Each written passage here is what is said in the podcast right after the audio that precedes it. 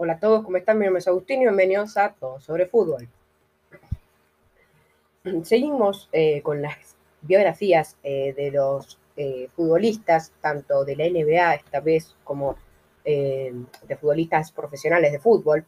El día de hoy vamos a hablar de un jugador clásico, que si a vos te preguntan, decime un jugador de la NBA, vas a pensar seguramente en Michael Jordan, LeBron James, en otros casos, en su, mayor, en su mayor defecto, eh, Larry Bird, pero este es un jugador que también lo pensás.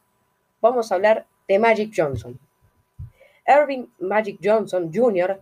nació en Lansing, Michigan, el 14 de agosto de 1959. Es un ex baloncetista estadounidense, considerado uno de los mejores de la historia Militó en Los Ángeles Lakers de la NBA desde 1979 hasta 1991, tiempo en que publicó que había contraído el virus de inmundificiencia humana, abandonando el deporte profesional para combatirlo, salvo por un breve, un periodo en 1996. Tras ganar en 1979 el torneo de la NCAA con la Universidad Estatal de Michigan, los Lakers reclutaron a Johnson en el draft de 1979, con quienes alcanzó el título de, la NBA en cinco ocasiones y jugó nueve finales. Y fue creador de varios premios individuales como el MVP de la temporada, MVP de las finales, en tres ocasiones, ambos, y dos MVP del All-Star Game. En 1990 y en 1992 también disputó 12 All-Star Games, fue incluido en nueve temporadas en el mejor quinteto de la liga y una vez en el segundo, en el segundo quinteto y lideró la temporada regular en, en asistencias, cuatro veces. Por otra parte, Johnson formó parte del Dream Team de los Juegos Olímpicos de Barcelona 1992, donde el combinado norteamericano se hizo con el oro, barriendo a sus rivales. En 1996, un grupo de miembros de medios de comunicación, exjugadores, entrenadores y managers generales lo nombró como uno de los 50 mejores jugadores de la historia en la NBA y en 2002 ingresó al Basketball, al Hall of Fame. En 1991 el jugador hizo público que había contraído el virus VIH, lo que, obligó, lo que le obligó a retirarse de, la, de las prácticas de baloncesto inmediatamente. Con el apoyo de sus compañeros de profesión, se convirtió en el primer jugador abiertamente cero positivo en jugar en la NBA. Desde febrero de 2017 hasta abril de 2019 fue presidente de operaciones de Los Ángeles Lakers. Vamos a hablar un poco más eh, de su carrera en los Lakers, ¿no? Donde creo que jugó toda su carrera en los Lakers. Así que bueno, Sí, ahora que, me estoy fijando, jugó toda su carrera desde 1979 hasta 1996, que fue cuando contrajo el virus del VIH, ¿no? Eh, bueno, vamos a hablar un poquito sobre, sobre su, su carrera en los Lakers. Larry Bird y los Bad Boys. A la liga llegó al mismo tiempo otro jugador que terminaría convirtiéndose en leyenda, alero de los Boston Celtics y viejo conocido de Magic, con el que se enfrentó en la final de la NCAA en 1979. Larry Bird, el periodista alemán Gunther Borg, los definió como polos opuestos. Por un lado el jugador negro, sonriente y espectacular que era Johnson, y por el otro el jugador blanco, introvertido y trabajador que era Bird.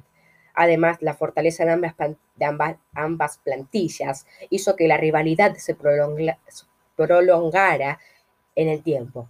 El Showtime, el Showtime, un baloncesto rápido y espectacular, se enfrentaba contra el juego preciso y seguro de los Celtics. Ambos eran estrellas en sus equipos, pero los Celtics competían en la conferencia este, mientras que los Lakers lo hacían en la conferencia oeste, por lo que la única forma de encontrarse en la postemporada eran en las finales. Esto no, esto no ocurrió hasta 1984. Ese año Magic volvió a tener una actuación destacada, con promedios de 17,6 puntos, 7,3 rebotes y 13,1 asistencias. Y junto a Karen Abdul-Jabbar, llevó a su equipo a las finales, donde se encontrarían por fin con los Boston Celtics.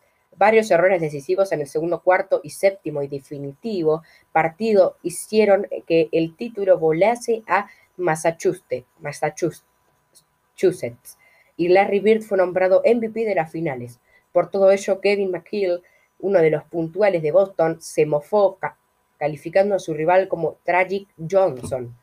En la siguiente temporada, la 84-85, Johnson volvió a, destacar en la fase regular con un promedio de 18,3 puntos, 6,2 rebotes y 12,6 asistencias.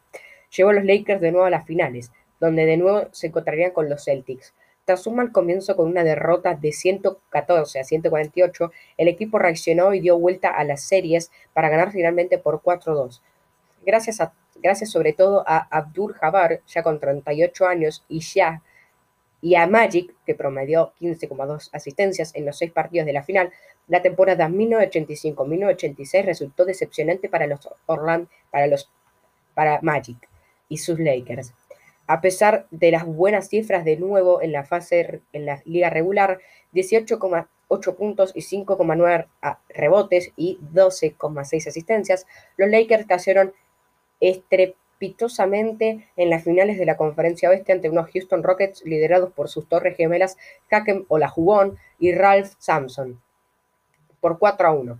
Sin embargo, al año siguiente Johnson hizo su mejor temporada con un promedio de 23,6 puntos, 6,3 rebotes y 12,2 asistencias.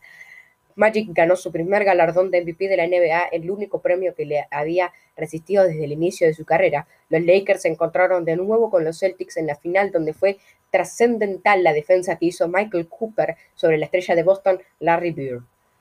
Johnson fue de nuevo providencial, especialmente en el cuarto partido cuando anotó un gancho a dos segundos del final sobre dos nombres más altos que él, Kevin McHale y Robert Parrish.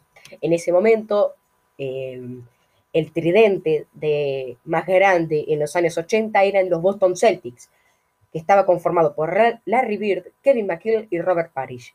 Un verdadero equipazo tenían los Boston Celtics contra los Lakers, que tenían a Magic Johnson, Abdul Jabbar, bastantes eh, leyendas, ¿no? Lo que dio la victoria al equipo californiano por 107 a 106. Finalmente los Lakers ganaron la final por 4 a 2. Antes de comenzar la temporada 1987-1988, el entrenador de los Lakers, Pat Riller, conmocionó al equipo cuando prometió repetir el título a pesar de la maldición que hacía que un mismo equipo no consiguiera dos anillos consecutivos de la temporada 1979-1968-1969. Johnson volvió a tener una fase regular productiva con 19,6 puntos, 6,2 rebotes y 11,1 nueve asistencias por partido. En los playoffs, los Lakers sobrevivieron a dos trepidantes eliminatorias que llegaron al séptimo partido contra Utah Jazz y los Dallas Mavericks, para encontrarse en la final con los temidos Bad Boys de los Detroit Pistons, que en ese momento jugaba el gran Dennis Rodman, que si no vieron la biografía de Dennis Rodman, debe estar, ya la subí, eh, vayan a verla, que me ayuda muchísimo, con fama de jugar al baloncesto en el límite de la dureza permitida. Tras seis intensos partidos con el marcador empatado a tres victorias, la figura de James Worthy emergió en el séptimo y definitivo encuentro al lograr un triple doble, 36 puntos, 16 rebotes y 10 asistencias, lo que llevó a su equipo a la consecución del campeonato al vencer 108 a 105 y ganar el MVP de las finales. Y este sería un un resumen ¿no? de, de su carrera con los Lakers. No olviden escucharme, me ayuda muchísimo. Ya somos un montón de gente que escucha mi podcast. Me agrade, les agradezco un montón, les mando un enorme saludo. Chao.